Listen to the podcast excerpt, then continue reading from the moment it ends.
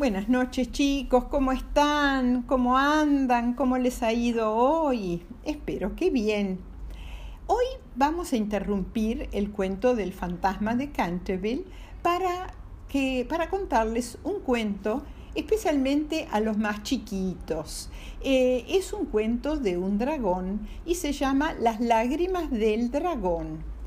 Eh, en cuanto al origen, muy bien no sé de dónde viene, porque lo he encontrado como un cuento muy antiguo de origen chino y también de origen japonés. Por ahí es de ambas culturas. Empecemos con el cuento. Había una vez en una zona muy, muy remota un viejo dragón que tenía el cuerpo cubierto de escamas verdes, muy bonito, ¿verdad? Que era muy bonito, y dos ojos mm, que brillaban en la oscuridad como si fueran brasas ardientes. Tenía bigotes largos y tenía garras ¿eh? en, sus, mm, en sus patas delanteras y en sus patas traseras y cada tanto gruñía y se oía el gruñido desde lejos. Eh, eh, no había ningún pueblo cerca de donde él vivía. Él vivía en una caverna muy profunda y la gente le tenía muchísimo, muchísimo miedo. Eh, la aldea que estaba más cerca, la aldea es un pueblito, en la aldea siempre los padres le decían a sus hijos que no se acercaran a la cueva o la caverna del dragón, porque por ahí los iba a devorar. Devorar quiere decir comérselos. Entonces los chicos se mantenían a muy buena distancia. Y también eh, los padres le decían no se acerquen porque por ahí los persigue y nos destruye eh, nuestro pueblito, nuestra aldea. Así que eh, el, el dragón vivía solo en su caverna y eh, la gente de la aldea se mantenía a prudente distancia.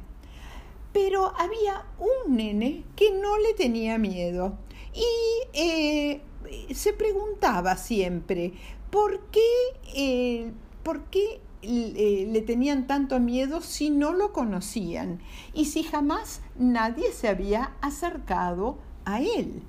Entonces cuando llegó su cumpleaños y su cumpleaños y su mamá le, le iba a preparar una fiesta, el nene le pidió a la madre que hiciera gran cantidad de comida porque él iba a invitar al dragón. Eh, la mamá le dijo, por favor, ni te acerques al dragón. ¿Cómo vas a invitarlo a la fiesta? Por favor, una locura. Eso es una real chifladura.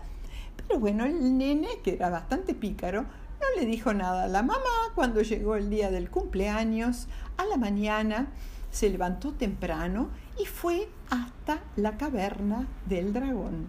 Subió una montaña porque estaba a mitad camino entre la cima y el, pie mm, de la montaña y eh, se acercó a la entrada de la caverna y ahí empezó eh, a, a, caminar hacia dentro de la caverna.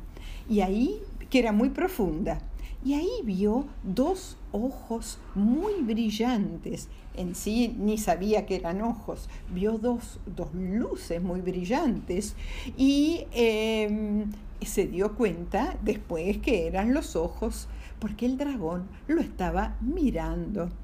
Entonces el nene le dijo, Señor dragón, con una gran sonrisa.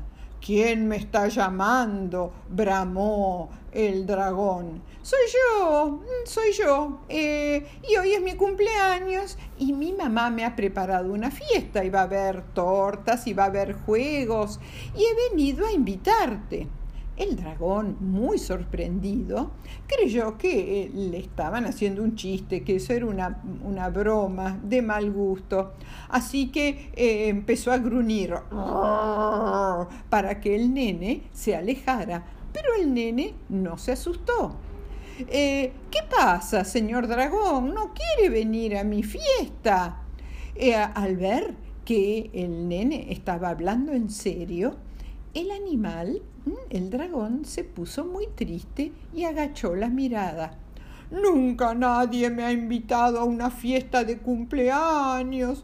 Todos me odian y me tienen miedo porque piensan que soy malo, pero nunca nadie se ha molestado en conocerme.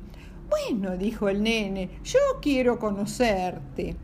Al ver que el nene no, no se estaba burlando y que eh, realmente lo quería invitar a su cumpleaños, el dragón empezó a llorar, a llorar de alegría, de que alguien eh, pensara en él y sus grandes lágrimas se derramaron por la entrada de la cueva, formando un río de lágrimas ¿eh? que bajó por la montaña y luego, en forma de arroyos, llegó hasta el valle. Vení, subite a mi lomo, le dijo el dragón al nene y seguía llorando. Te voy a, te voy a llevar a tu casa. El nene se, se subió al, al, lomo del dragón y juntos sobrevolaron un poco el cielo y luego se, el dragón se sumergió en el nuevo río creado por sus lágrimas.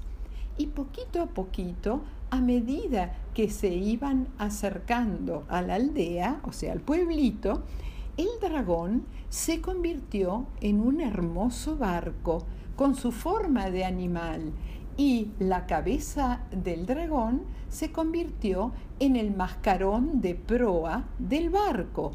Y eh, así fue como el nene llegó sano y salvo hasta su casa. Y eh, el dragón, de ahí en más, fue un barco pero un barco que tenía vida, porque cada tanto el mascarón de proa, o sea, los, los, ojos del dragón, que ahora era un mascarón de proa, le guiñaban, le, guiñaban, eh, o sea, el, dragón eh, eh, guiñaba sus ojos y el nene, que ya de a poquito se fue convirtiendo en más grande y más grande, veía los guiños y decía, Él está conmigo. Y cada tanto hasta le parecía eh, al nene, que ya era un muchacho, que le estaba sonriendo con amor y cuidó siempre de ese barco. Y después de haberle contado a la gente del pueblo, del pueblito, eh, cómo, había, cómo eh, lo había transportado hasta la aldea, la gente eh, tomó la costumbre de una vez por año hacer una gran fiesta, un festival, para agradecerle al buen dragón eh, que los había provisto de agua, porque el, río de lágrimas eh, que, que, llegó hasta el pueblo nunca se secó. Y de ahí en más el pueblo tuvo una muy, muy eh, buena cantidad de agua que siempre es tan necesaria.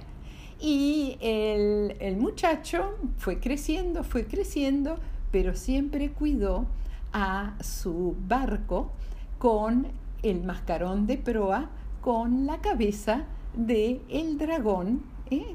el dragón que estaba tan, tan feliz de tener un amigo. Bueno chicos, colorín colorado, este cuentito se ha acabado. Espero que les haya gustado. Les mando a todos un beso tren. Buenas noches.